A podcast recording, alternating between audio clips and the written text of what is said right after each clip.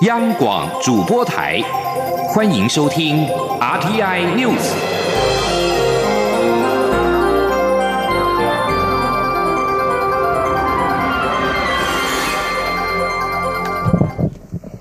各位好，我是李自立，欢迎收听这一节央广主播台提供给您的 RTI News。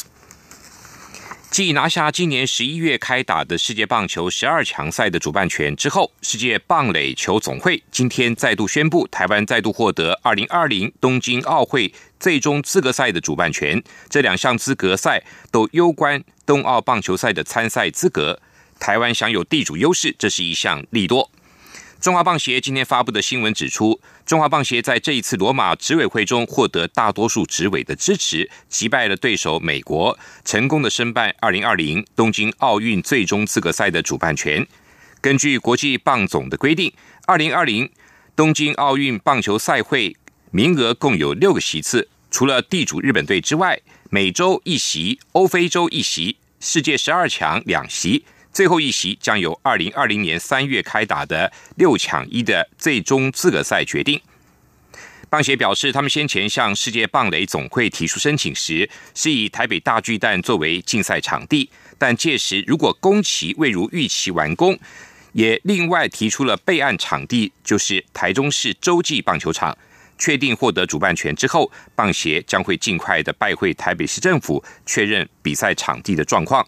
中华棒协也强调，不论中华队是否顺利的在二零一九年世界十二强取得二零二零东京奥运的参赛资格，棒协都会将比赛举办完成。去年十二月发生的借由关红专案入境的越南旅客集体脱逃的事件，经过连日追查，移民署在今天宣布破获幕后操纵的人蛇集团，三位主嫌也已经到案。移民署表示，这次脱逃事件是由台湾和越南人蛇集团两地里应外合。截至今天中午为止，已经到案有八十八人。移民署持续的追缉当中。记者王维挺的报道。去年十二月发生透过关红专案入境的越南旅行团团客集体脱逃事件，当时共有一百四十八人脱逃，是史上最大旅客脱团案件。移民署火速成立专案小组追缉。移民署二十一号宣布，经过与高雄市警方通力合作，破获在台湾具有越南背景的人蛇集团，其中阮姓、梅姓和郑姓主嫌等共十一人已经弃捕到案，其中一名主嫌。具有台湾籍，另外两名主嫌则是以依亲的名义在台拘留。移民署表示，在台嫌犯结合越南人蛇集团于台湾和越南两地里应外合，以越南旅行社当作掩护，以每人一千至三千美金的价码招揽越南人士，假借观光名义来台湾寻亲或工作。专案小组发现。人蛇集团此次也中介数名越南女子来台卖淫，且告知对方来台就可立即开工。被中介卖淫女子每次交易约新台币一千八至三千五百元，但是人蛇集团从中收取暴利，甚至有被害人完全没有拿到卖淫所得。移民署南区事务大队长谢文忠说：“专案小组发现，不法集团的主嫌利用越南当地最常用的。”通讯软体 Zaro 招募了数名越南籍女子来台，并要求女子在入境之前自拍露点的照片、影片，来上传给性媒介者制成广告来招揽。专案小组表示，与过去在工地一次查获大批非法打工情况不同。脱团旅客工作太样不一，在媒体大幅报道下，雇主已经有警觉，对非法劳工非常排斥，也使得脱团旅客行踪散布各地或者藏匿隐秘。在台湾的人蛇集团被破获后，越南当地主嫌更通过越洋电话向台湾嫌犯精神喊话，表示一次跌倒吸取经验，养好精神，展望未来。谢文忠表示，台湾持续与越南公安部交换情资，共同确认主嫌身份。越南政府也会持续追缉本案于越南的首脑。中央广播电台记者王威婷采访报道。桃园市政府新闻处前处长张纯涵今天加入了总统府的团队，成为第四位发言人。张纯涵表示，做好沟通是他主要的角色跟工作，未来他会做虚实之间的桥梁，也会做府院党之间的桥梁。记者欧阳梦平的报道。总统府第四位发言人张敦涵二十一号加入总统府团队，并在下午的新闻说明会中正式以发言人的身份面对媒体。由于张敦涵过去曾经是行政院长苏贞昌、桃园市长郑文灿的重要幕僚，有民进党人士认为他将成为蔡英文总统与苏贞昌及郑文灿的沟通桥梁。对此，张敦涵表示自己会做好虚实之间的桥梁，也是府院党之间的桥梁。他说。我想桥梁最近这个字蛮红的哈。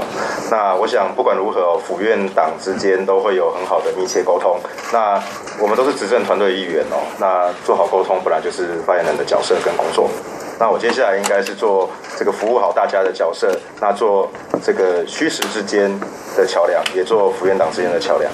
对于这个新的角色，张敦涵说自己的心态没有什么不同，当然也一定会有压力，但就是把自己的工作做好。虽然一个人的能力有限，不一定能改变什么，但每个人都应该出一份力。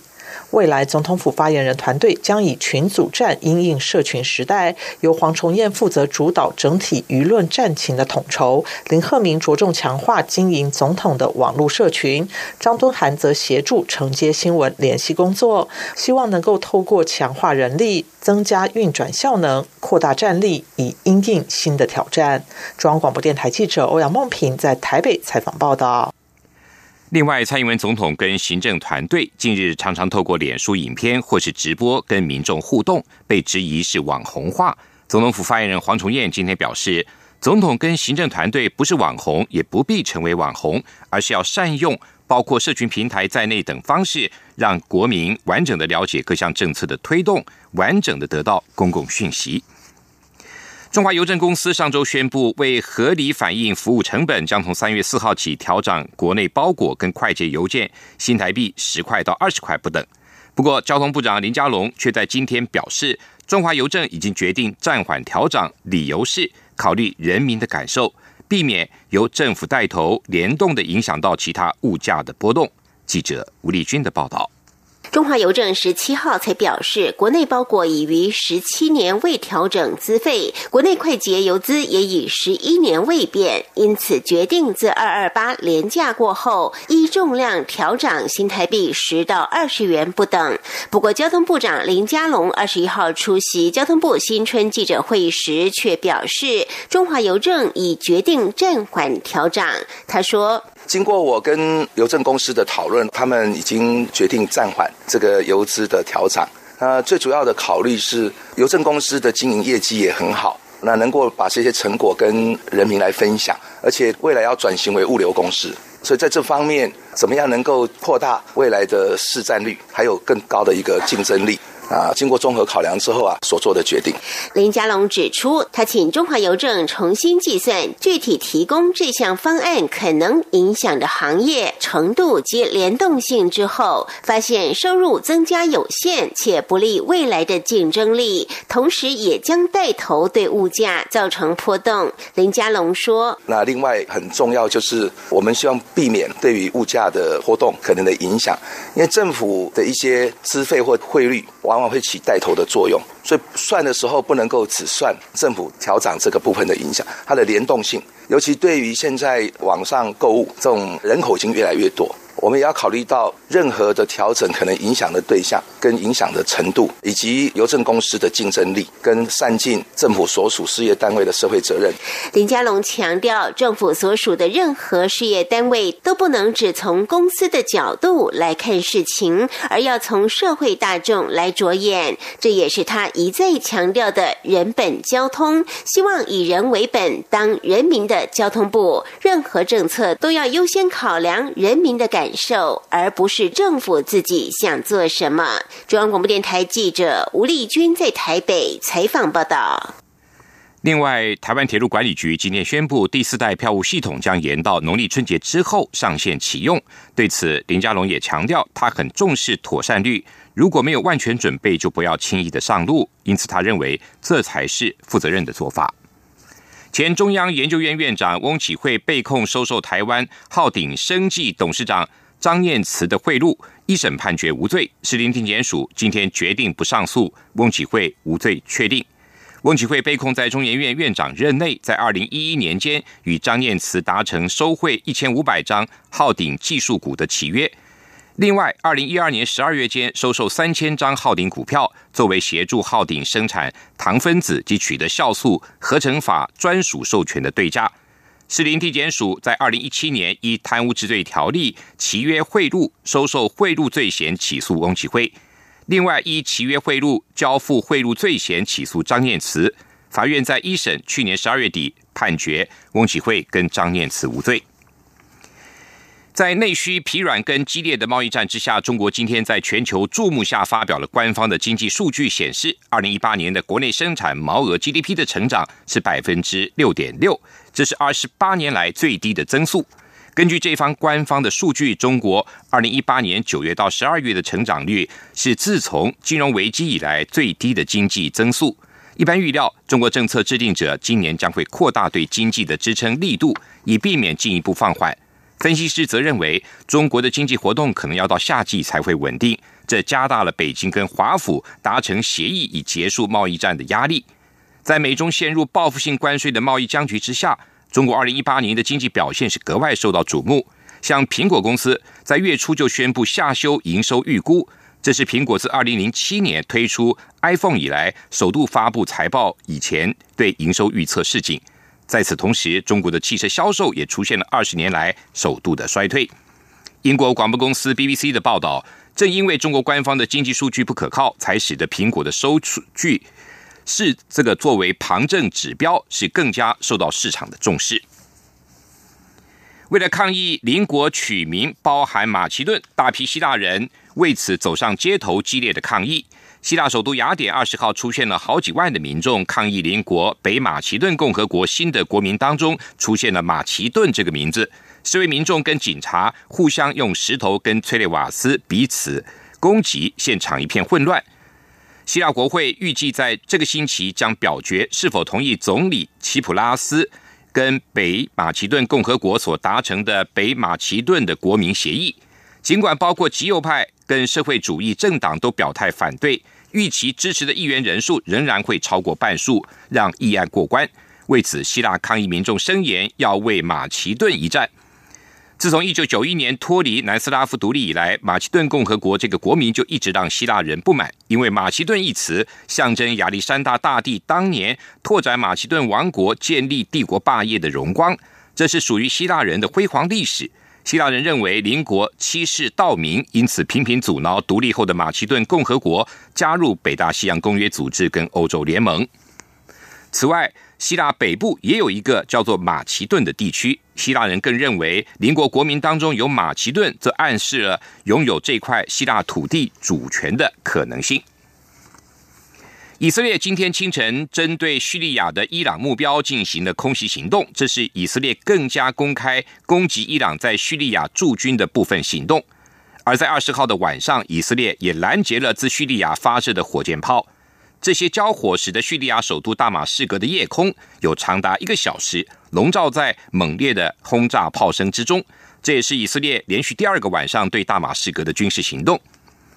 中东两大敌对国家以色列和伊朗之间的敌对的威胁早就在叙利亚酝酿。自从叙利亚内战二零零二零一一年爆发以来，伊朗军方就在叙利亚驻军，以支持叙利亚总统巴夏尔对付反抗军。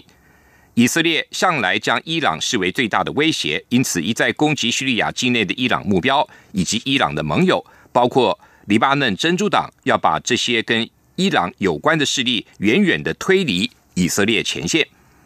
以色列军方还表示，以色列战机今天清晨攻击了叙利亚境内的伊朗目标，包括了弹药库以及位在大马士革国际机场的一处据点，还有一处情报站，另外还包括了一处军事训练营区。总部在伦敦的叙利亚人权观察组织指出，这一波攻击行动造成了十一个人死亡。这里是中央广播电台台湾之音。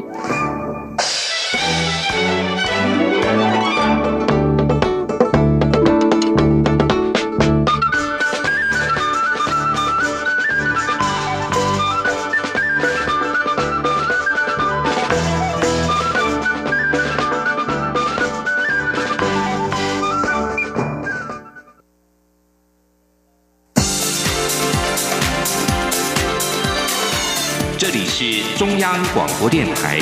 台湾之音，欢迎继续收听新闻。欢迎继续收听新闻。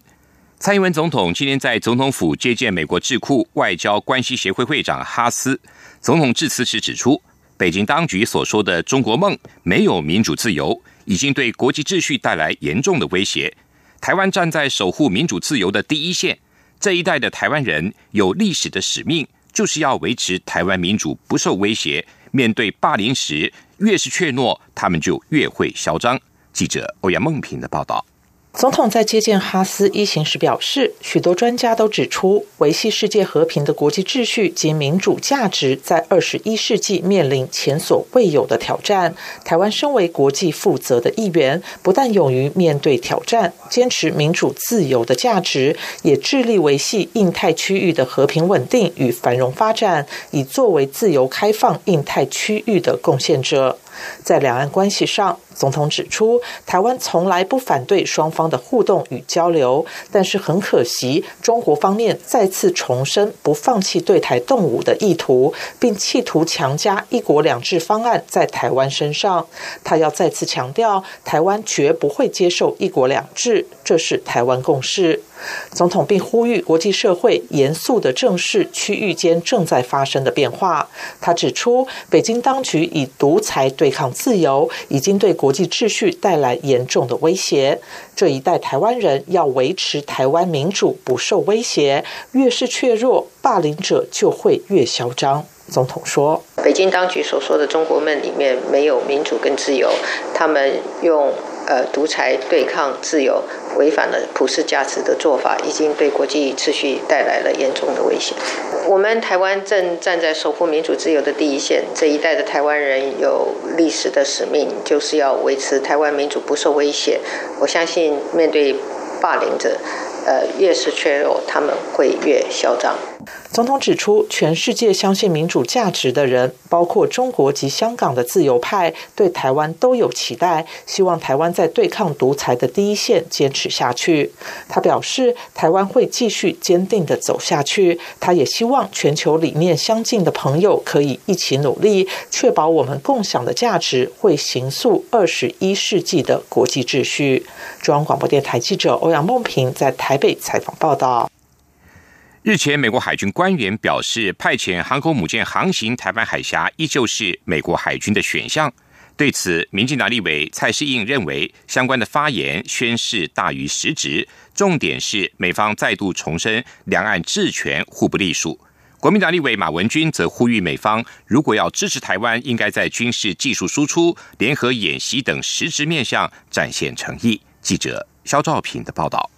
美国海军部长理查逊日前公开表示，尽管中国军事技术进步，派遣航空母舰通过台湾海峡依旧是美国海军的选项。去年美军三度派遣驱逐舰、补给舰通过台湾海峡之后，今年又抛出不排除派遣航空母舰穿越台海。编队越来越完整的态势也引发关注。民进党籍外交及国防委员会立委蔡世应表示，台湾海峡中间海域是国际海域，任何国家都可以无害航行，但因为水域狭窄，通常美军的航空母舰会走台湾东部海域，因此美国海军官员的说法是宣誓大于实质。他说：“加强了台湾海峡是国际水域的。”这样的一个概念，而他这样加强一个国际水域的概念，其实第二个含义就是表达说，对台海的两岸的治权是互不隶属的。他要强调是这个部分。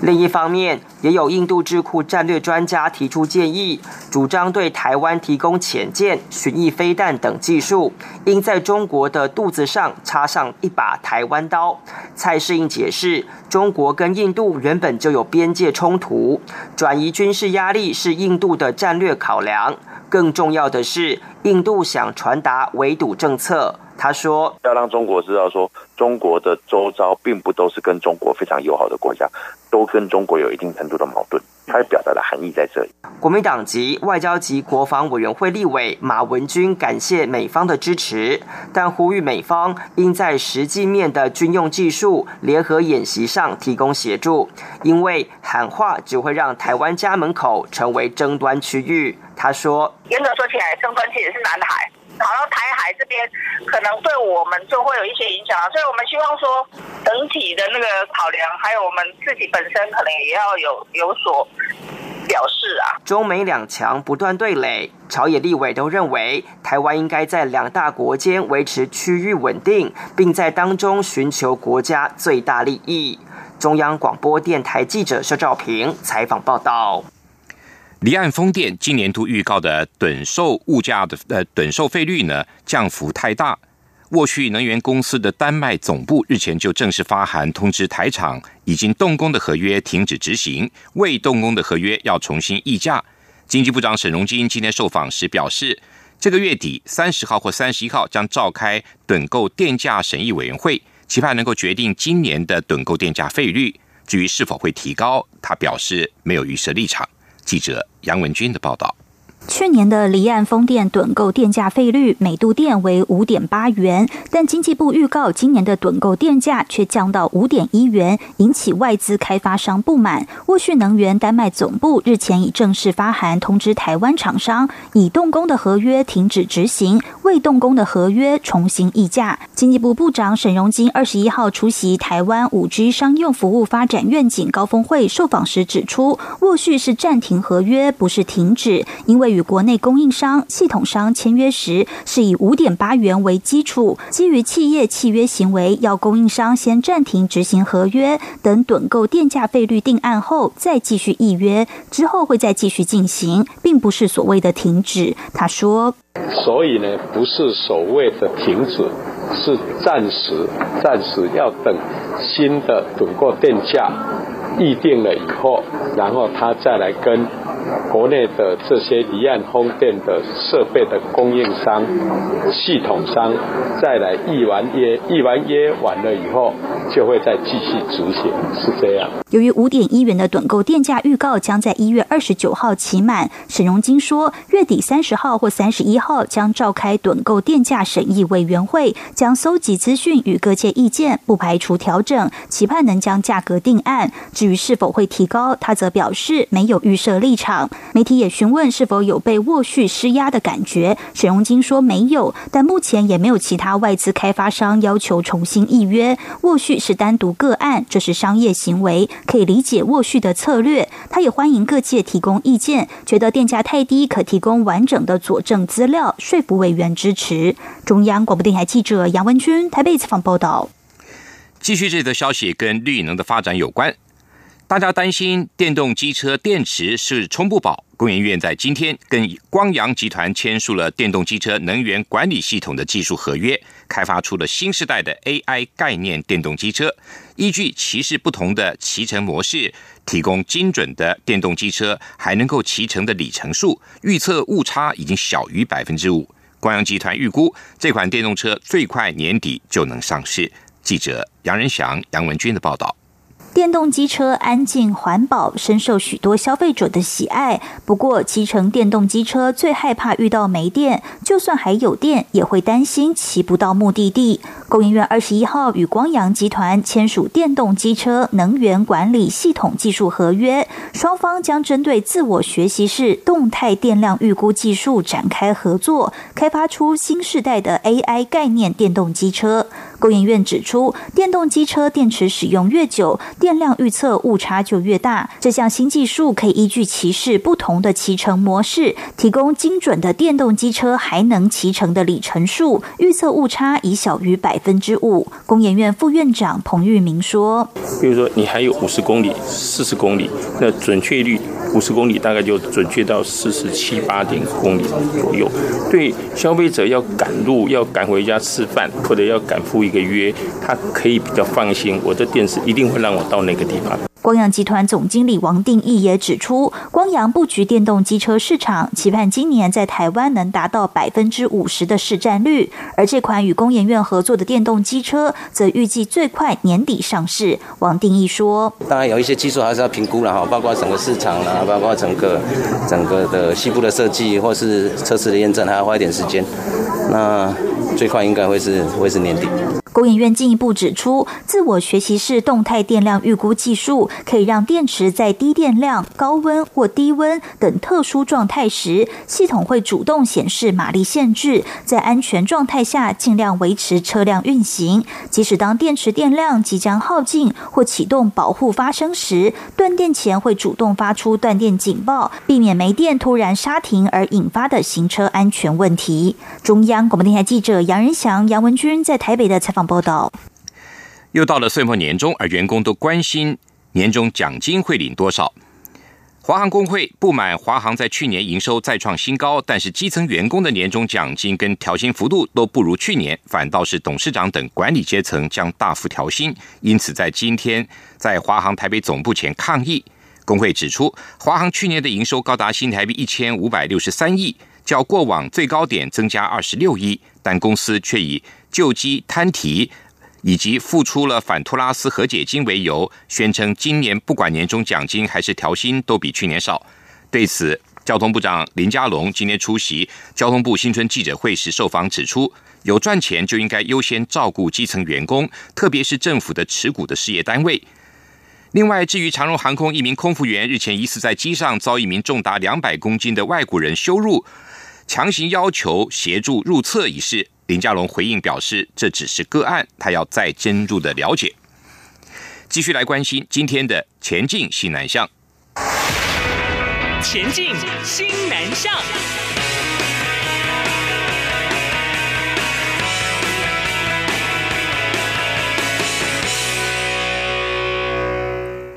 外交部外交小尖兵英语种子队选拔活动已经有十七年的历史，经过了层层关卡竞赛选出的最新一届外交小尖兵代表团，今天举行了出访授旗典礼，预定二十二号前往西南向目标国家越南跟菲律宾参访，协助台湾深耕西南向国家青年的有我人脉，发挥青年外交的成效。记者王兆坤的报道。